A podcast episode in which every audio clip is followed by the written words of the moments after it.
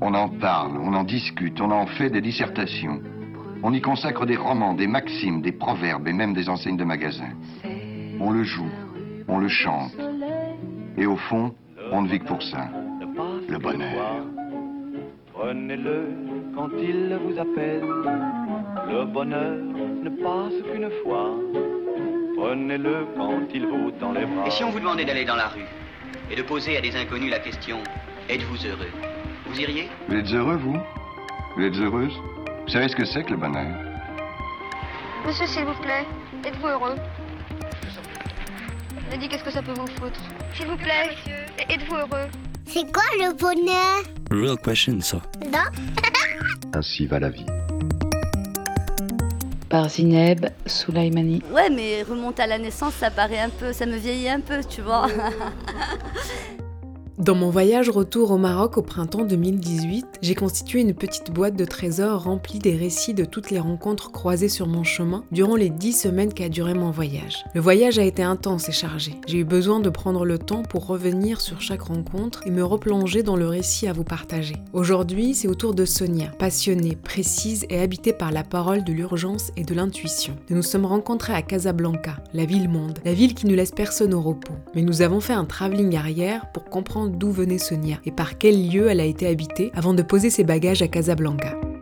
Je viens de Meknes, mais je viens d'une famille très privilégiée à Meknes. Donc, euh, donc j'ai grandi de manière très protégée. J'ai fait l'école française depuis que j'ai 3 ans. Euh, et du coup, à Meknes, on grandit vraiment entre les maisons. Il n'y a même pas de café, il n'y a, y a vraiment rien. Je me rappelle quand on était adolescente, même pour fumer une clope, fallait aller chez l'esthéticienne dans un salon pour dames, quoi, pour, euh, pour fumer. Et, euh, et donc voilà, j'ai grandi quand même entourée de beaucoup d'interdits mais en même temps avec une famille qui m'a pourri gâtée, parce j'étais la petite dernière et j'étais la seule fille.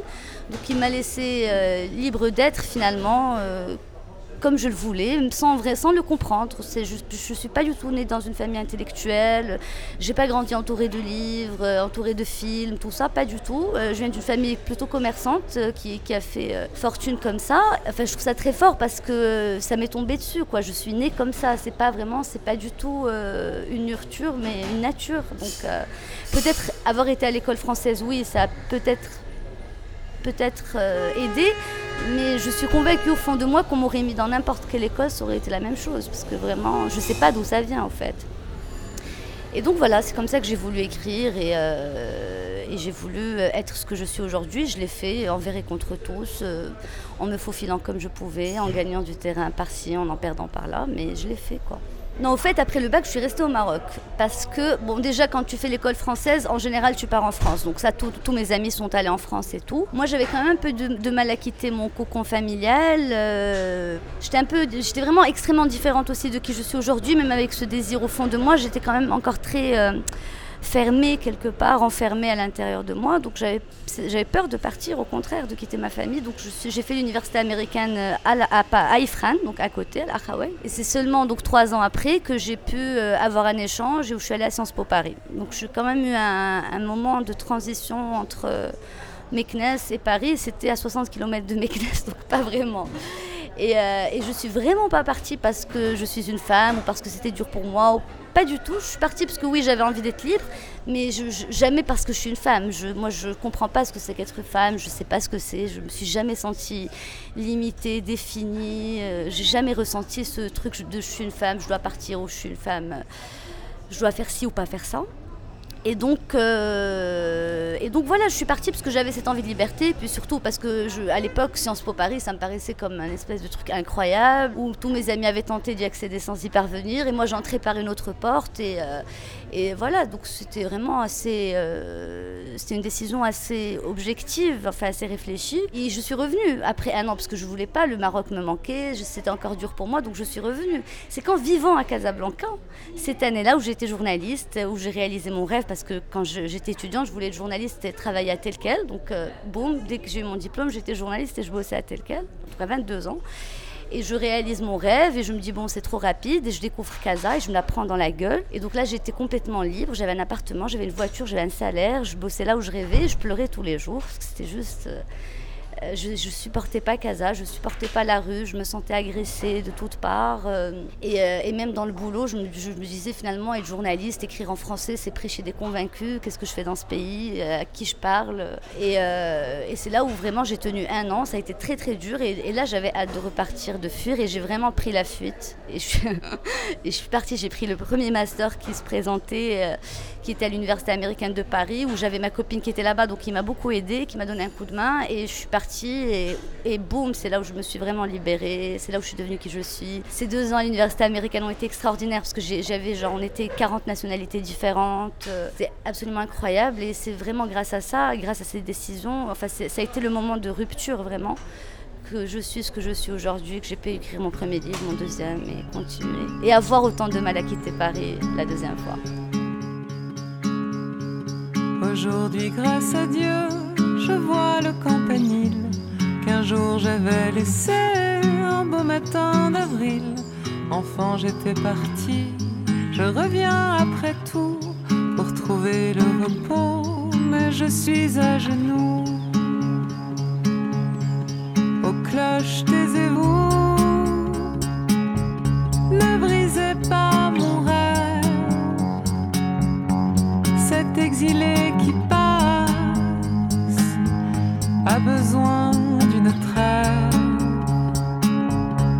J'aimerais encore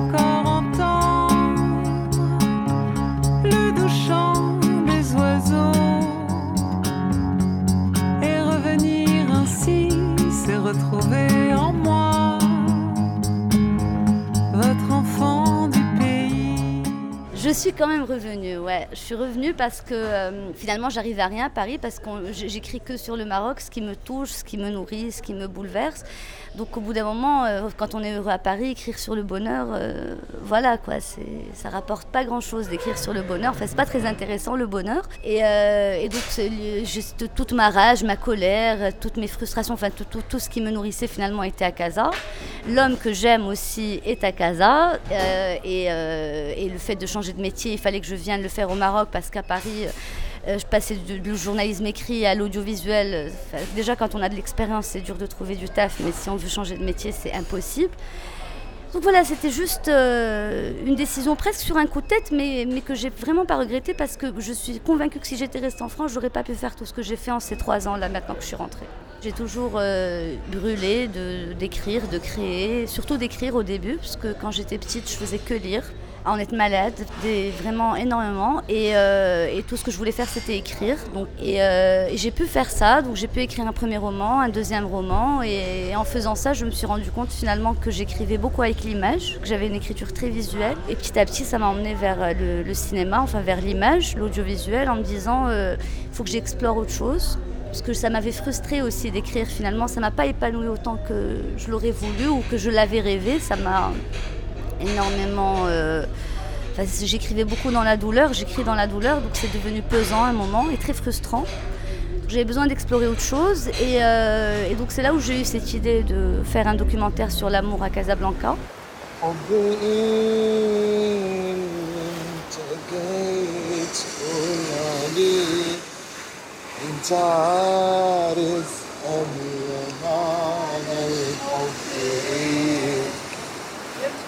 تتكلم عليه ما تتكلم عليه.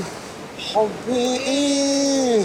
إيه إيه حبي إيه اخص نجا واش أحادية الخلية؟ ما بغيتش نتلاها ما بغيتش. مزيان. حنا دايرين واحد مسرحية على الحب. الحب. على واحد السيد هو واحد السيدة. آه. كيبغيو بعضياتهم. وهو ما كيخليهمش ولا لا مسرحية. آه، حنا كنديروها غير مسرح الدور ديال المسرحية على واحد الناس كيبغيو بعضياتهم وباهم ما كيخليهمش يتزوجوا كيهربوا للغابة وكيتلاقاو الجنون في الغابة كيعاونوهم باش يتزوجوا قصة دايرة على هاد الناس. آه. ولكن هاد القصة خيالية ولا؟ لا هي غير خيالية. خيالية. كتبها واحد واحد الكاتب آه، إنجليزي سميتو شكسبير بغيت غير نسولك انت شنو هو الراي ديالك في الحب الحب. لكن الحب راه بزاف فيه راه كيلعب دور. الحب راه مهم. كيفاش بزاف؟ أي واحد كيحب. أها. أي واحد كيحب أي واحد كيعشق أي واحد بزاف الحوايج.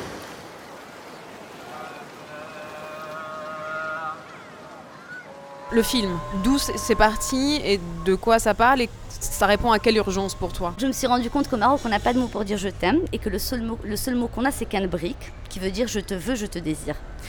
Et donc juste le fait qu'au Maroc, le mot qu'on utilise pour dire je t'aime, c'est un mot qui représente la possession, qui est, un peu agressif, c'est vraiment je te veux. Euh, ça en dit long sur notre société. Ça en dit long sur le fait que justement on a du mal à nous accepter, à nous tolérer, à nous comprendre et donc à nous aimer, à nous aimer les uns les autres, mais aussi à nous aimer nous-mêmes, parce que c'est aussi ça le problème. Et donc j'avais envie d'aller poser cette question dans les rues de Casablanca, ces rues que je n'aimais pas aussi, donc dans cette ville que je n'aimais pas, que je haïssais. Donc j'avais ce besoin d'aller poser ces, questions dans ces rues-là pour moi aussi chercher de l'amour dans Casablanca, espérer trouver de l'amour. En parallèle, Nabil Ayouch, le réalisateur, avait une idée de série documentaire sur l'amour vue par dix réalisateurs. Donc voilà, on s'est mis en contact notamment avec le directeur de Alien la Production qui est Amin Benjeloun, qui me dit voilà, on prépare cette série et tout, euh, est-ce que tu veux en être? Je dis mais bien sûr, euh, t'imagines aucune expérience, rien du tout. Bon, qui me donne cette chance, j'ai dit oui. Et donc cette série a été produite par la Télé 2M, a été financée par la Télé 2M et j'ai ouvert la série. Donc mon film a ouvert la série. À Shakespeare, c'est les 400 ans le mot de Shakespeare. Donc, euh, il euh, y, y, y, avait ce besoin de, travailler sur un texte, ça mais il faut trouver la, la transmission le texte de Shakespeare.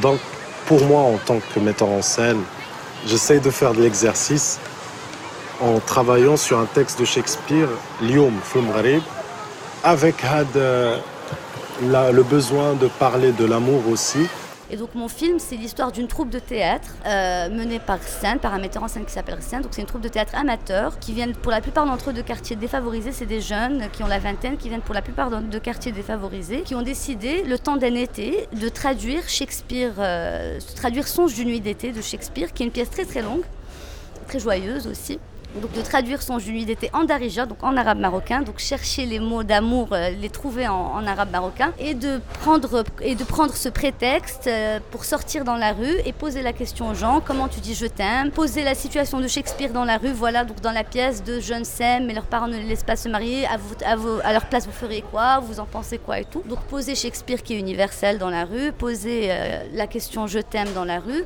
et voir ce que ça donne. Et ça dure le temps d'un été et le film s'appelle Shakespeare Shakespeare à Casablanca. Et donc euh, on suit cette troupe de jeunes euh, qui vont dans la ville, qui posent la question aux gens, mais qui aussi répètent, qui traduisent euh, et qui se questionnent aussi eux-mêmes sur l'amour et, la ville et le, langage de l'amour et, de, et notre langue et tout ça.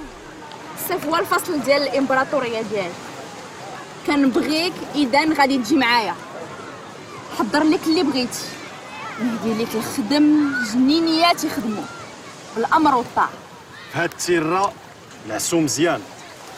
غادي نحط فوق عينيكم يا العاشقين واحد الدواء. كتدخل هرميا هرميا أنا أنا أوكي.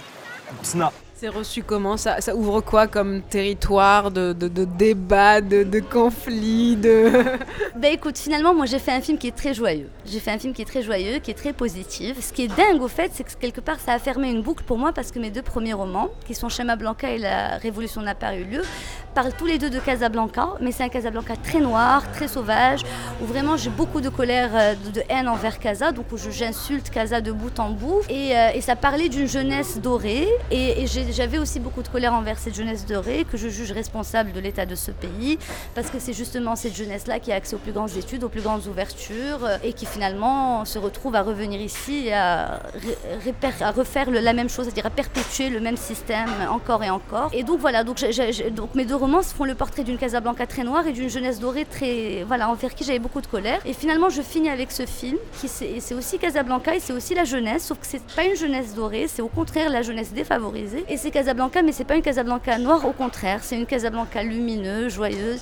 Ce film, finalement, c'est devenu une déclaration d'amour à Casablanca, à la jeunesse, à la langue, à, tout ce qui fait ce que je suis. Quelque part, c'est le film de ma réconciliation avec moi-même. J'ai vécu la plus belle année de ma vie en faisant ce film. Et euh, ces jeunes, les voir comme ça, tellement lumineux, tellement pleins d'espoir, de, de rêve, de voilà, c'est magnifique. Et donc les gens, quand ils voient ce film, ils ressentent la même chose finalement, ils ressentent ce que j'ai ressenti, et ça leur fait du bien en fait. Et, euh, tous les, tous les retours que j'ai eu ont été, ont, eu des, ont, ont été des retours très positifs. Et le film Voyage, il, est, il a déjà gagné trois prix à l'international. Là, il, est, il vient d'être programmé à l'Institut du monde arabe à Paris. Il continue de voyager, de faire son chemin. Euh, et, c'est super. Il y avait une nécessité ou une responsabilité presque de, de reconnecter avec, avec un, un, Maroc vrai, enfin un Maroc autre que celui que, dans lequel tu t'estimais privilégié ou déconnecté d'une certaine dureté, réalité. Enfin, il y avait un besoin de, de, réconcilier en ouvrant un peu une passerelle, un pont vers ces ce Maroc-là, du moins euh, Non, vraiment, ça s'est pas du tout fait comme ça parce que je, je suis pas, c'est pas quelque chose de réfléchi, c'est quelque chose de purement instinctif. Euh, et, voilà, moi en général, je suis juste euh, un désir, une idée, euh, une force comme ça qui me pousse. Et je m'attendais pas du tout à ce résultat. C'était vraiment pas. Enfin voilà, je me suis juste lancée au fait. C'est venu comme ça, c'est les rencontres, c'est le. Voilà, l'envie de, faire des choses qui me mènent et finalement tout fait sens quand on voit les quand on voit quand on prend du recul et qu'on voit ça on comprend que tout fait sens que finalement oui c'était comme ça que ça devait se passer j'avais ce besoin là au fond de moi mais c'est pas réfléchi et tout à l'heure, tu parlais justement de cette rue, la rue qui, qui pas un espace de confort, qui n'est pas un espace ouvert, qui est un espace que tu connaissais pas du tout, peut-être avant ou dans l'enfance ou dans ta jeunesse. Pour toi, il y a une, forme de, résistance à aller l'occuper, à aller l'ouvrir, à aller l'ouvrir et, l'occuper en tant que femme aujourd'hui dans ce Maroc qui, oui, qui, beaucoup disent euh, le harcèlement de rue, il y en a marre, quoi. Euh, oui, mais encore une fois, je, je, suis pas du tout militante ni activiste, donc je fais pas les choses pour changer les choses. Moi, je ne crois pas en l'art militant, je ne crois pas en l'art engagé. Je pense que quand on est artiste et qu'on fait un truc qui s'avère être engagé, ben c'est pas parce qu'on l'a fait exprès. C'est juste que finalement, des fois, c'est le contexte fait que c'est engagé, c'est ce qui se passe autour qui fait que c'est engagé. C'est exactement ce qui s'est passé avec Maroquias, ma web série. Donc je fais une web série où je me dis bon, je vais aller dans la rue. C'est l'idée m'est venue comme ça. Je dis je vais aller dans la rue, je vais poser la question à des femmes. Je vais leur dire qu'est-ce qui fait que tu es une femme aujourd'hui? Raconte-moi une petite histoire. Donc c'est pas un micro trottoir, c'est juste une petite histoire sur son quotidien de femme au Maroc. Et tiens, je vais le prendre dans la rue puisque effectivement la rue n'appartient pas aux femmes. Donc je vais le prendre dans la rue, je vais faire un plan large et on va voir cette rue autour d'elle et elle, va être là, elle va dire, elle va raconter un truc. Et pour moi, honnêtement, j'allais partir, j'allais rencontrer des femmes, elles allaient me raconter des choses mignonnes, tu vois, genre euh, voilà quoi. Et boum, dès qu'on commence, ben, toutes les femmes ont un discours finalement qui s'avère super militant.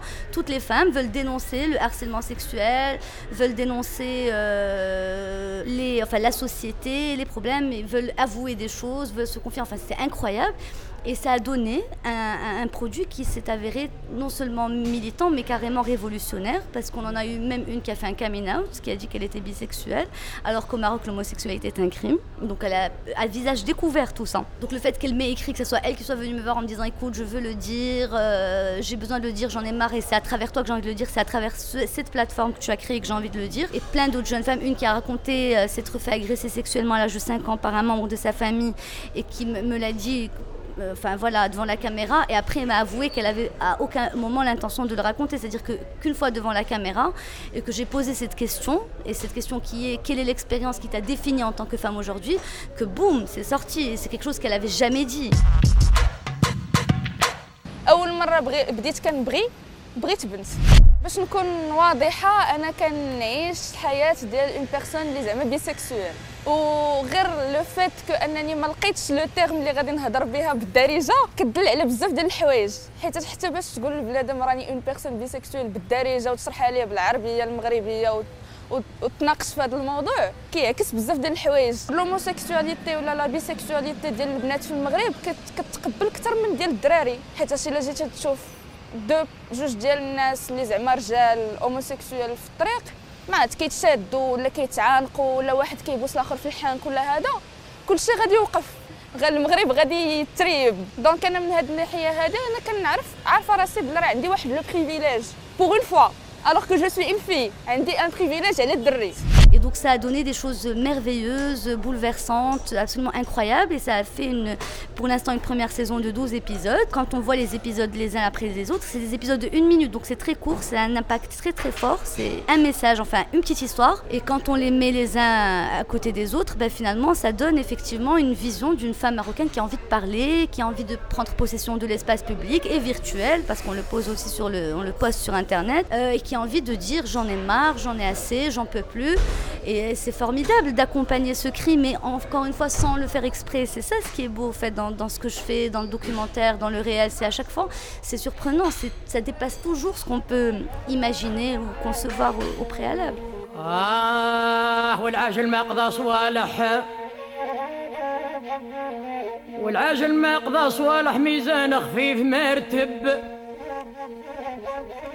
والرأي لا يكون صالح مولاه يصرف الذهب. والكلام لا يكون طايح ماهوش لولاد تنسب. هايا جاني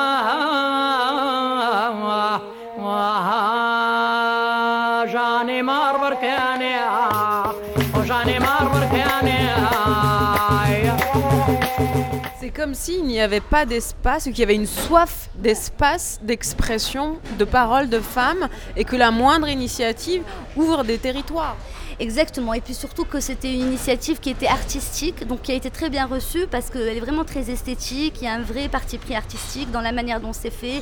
Euh, c'est jamais dans le sensationnalisme et c'est toujours très. Euh, enfin, c'est toujours criant de vérité quelque part. Moi là, je répète ce que, ce que les gens m'ont dit parce que voilà, là, on a eu tellement de retours euh, que, ça a mis aussi les femmes en confiance, les, surtout les jeunes femmes. Et donc ça s'appelle Maroquillate et, et, les jeunes femmes aujourd'hui m'écrivent pour me dire moi aussi je veux être une Maroquillate. Donc c'est comme une espèce de mouvement finalement. De... Moi aussi, je veux me, mettre debout dans la rue et le temps d'une prise de parole très forte, dire je suis là, j'existe. Et je fais partie de ce truc, quoi. Je rêve aussi de donner la parole aux hommes, de faire un Marocain. Je veux que les hommes, parce que je pense qu'au Maroc, on est tous misérables de la même manière, donc les hommes aussi sont misérables dans ce pays. Donc j'aimerais que les hommes aussi me racontent leurs frustrations sexuelles, relations avec leur mère, la pression économique qu'ils ont, enfin plein de choses comme ça. Le peu de perspective, enfin il y a beaucoup d'angoisse. La relation à la violence aussi. Et, euh, j'aimerais aussi faire un film de Maroquillette, donc continuer à suivre trois ou quatre de mes personnages là de la première saison continuer à les suivre dans cette parole qui se libère, euh, que ce soit dans la rue, mais aussi dans leur espace privé, et euh, les mettre en confrontation avec peut-être d'autres personnes, euh, continuer cette expérience d'Internet, c'est-à-dire prendre des gens qui ont commenté, on va peut-être les ramener les faire aussi parler entre elles, euh, débattre entre elles, voilà. Et puis faire d'autres concepts aussi sur le web, continuer à s'approprier aussi le web par la parole. Qu'est-ce qui change? C'est l'endroit d'où on parle? C'est la, Paris saturé, pas d'espace? Et le Maroc, à partir du moment où il y a une, voilà, une, parole comme ça qui sort du lot, qui est un peu plus subversive, elle est plus visible? Qu'est-ce qui change? C'est exactement ça. C'est que c'est d'où l'on parle. Quand on parle du Maroc, ben déjà le Maroc, effectivement, ça fait une parole différente. Et il n'y a, pas très, a pas vraiment beaucoup de paroles justement subversive ou différente ou vraiment libre. Donc, euh, donc il y a ce côté-là de, parvenir à, se faire remarquer plus vite, à se, différencier plus vite. Et Paris est saturé aussi. Et puis moi, en tant que Marocaine euh, à Paris, euh, voilà de quoi je vais parler. Je ne suis pas issue de l'immigration, je ne ressens pas des, des problèmes d'identité par rapport à ça.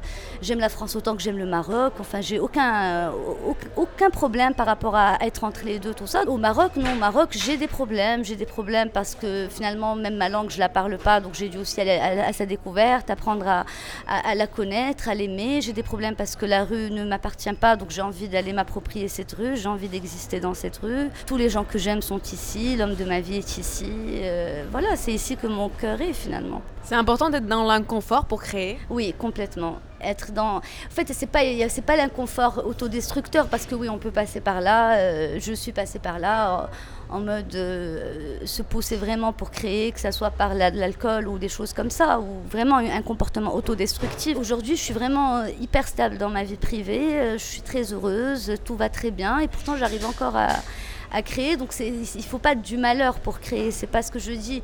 Il faut juste être interpellé par ce qui nous entoure, être constamment interpellé, avoir cette espèce de truc dans le ventre, au fait, une espèce d'impatience dans le ventre qui fait, qui te brûle, qui te brûle, qui te brûle, qui te pousse. C'est complètement inconscient. Pour moi, il n'y a pas d'art engagé, parce que pour moi, l'artiste, c'est un narcissique. À la base, tout vient d'un désir très très profond lui, dans son ventre, euh, peu importe où, où il est, euh, ce qu'il fait, il a ce désir-là qui le bouffe, qui le bouffe, et il a surtout besoin d'être entendu, d'être reconnu. Il a cette soif que les gens le voient, au fait. C'est ça, c'est ce qui fait que des gens sont artistes aujourd'hui, c'est ce qui fait que des gens réussissent à être vus parce qu'ils ont envie d'être vus aussi. Donc j'ai pas envie de me voiler la face, j'ai pas envie de me cacher derrière ce côté de ouais, je fais de l'art pour arranger les choses et tout, pas du tout. Euh, je le fais d'abord pour moi-même avant tout pour moi-même. Je le ferai toujours pour moi-même, parce que sinon je meurs ou je fais une dépression nerveuse. Ou... Enfin, j'ai pas le choix, quoi. Donc, euh, donc c'est une espèce d'obsession que j'ai à l'intérieur de moi. Et, ce qui arrive, ce qui arrive avec, enfin, ce, que, ce que j'arrive à faire, si ça se répercute aussi sur la société, sur les gens qui regardent et tout, c'est tant mieux. C'est ça finalement le vrai bonheur. C'est ce qui fait qu'on arrive plus ou moins à trouver la paix par moment et avoir envie de continuer aussi. Non, vraiment. Nous ne sommes pas les premiers, ni les derniers du reste à tenter de le dénicher. Euh, oui, je suis heureuse, complètement heureuse, parce que en ce moment, je suis en état de grâce. Encore une fois, je vis avec l'homme que j'aime on est très heureux tous les deux, mais aussi j'arrive à créer, j'arrive à, m'imposer dans ce que je fais, à être euh, entendu, vu, et, aussi à, faire en sorte que d'autres soient entendus et vus grâce à moi. Donc euh, c'est quelque chose quand même d'incroyable. Voilà, on, m'a toujours dit qu'à la trentaine j'allais être mieux, et effectivement je suis, euh, je porte mes 30 ans avec énormément de sérénité, de sérénité et d'épanouissement et et voilà, donc euh, j'espère que ça va durer. Je sais pas, je suis très angoissée par ailleurs, mais, euh, disons que je profite euh, de cet état de grâce. Depuis notre rencontre en mars 2018, Sonia a perduré l'état de grâce dans lequel elle a été. Elle a continué à réaliser d'autres documentaires pour la télé. Des documentaires ont prise avec la société marocaine, sa mémoire et ses enjeux contemporains brûlants. Elle a continué de militer à sa manière dans des collectifs féministes qui ne manquent pas de revendications. Merci Sonia pour ton récit et belle route à toi. Au prochain épisode, nous partons pour l'Arrache. Rappelez-vous, la ville du nord du Maroc où Jean Genet a vécu pendant les dix dernières années de sa vie, puisqu'ainsi va la vie.